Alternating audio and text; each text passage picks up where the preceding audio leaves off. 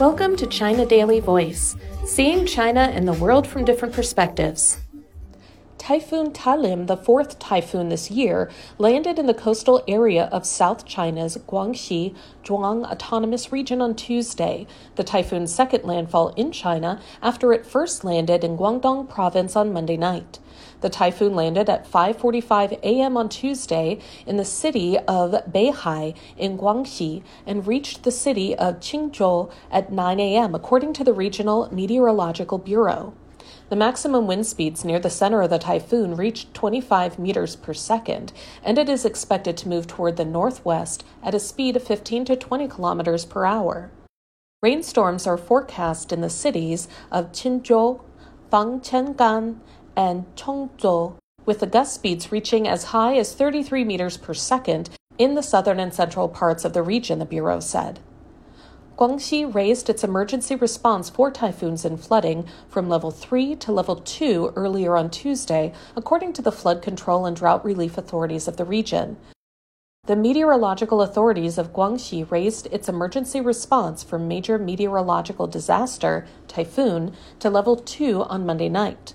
The Water Resources and Meteorological Authorities in Guangxi jointly issued an alert for mountain torrents predicting that cities including Fangchenggang, Chongzuo, Nanning, Wuzhou, and Hezhou are likely to be hit by mountain torrents in the period from 8 p.m. Monday to 8 p.m. Tuesday.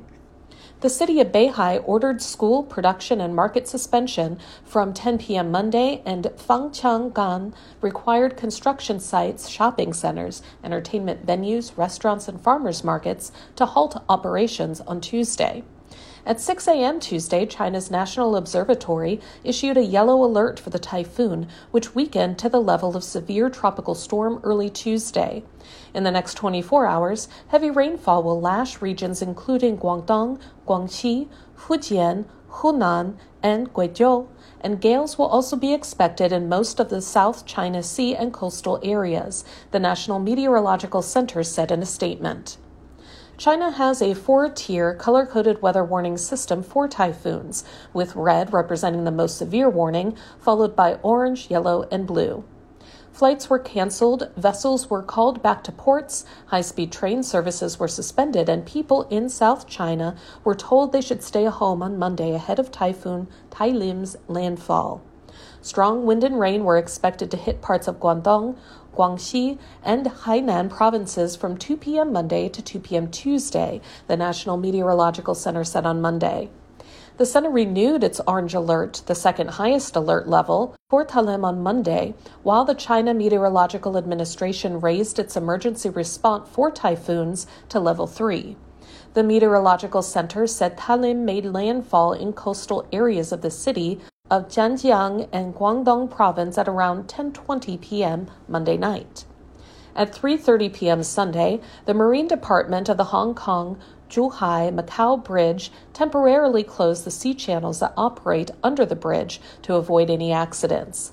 Markets in Hong Kong were prompted to close on Monday as the city's observatory hoisted a storm signal.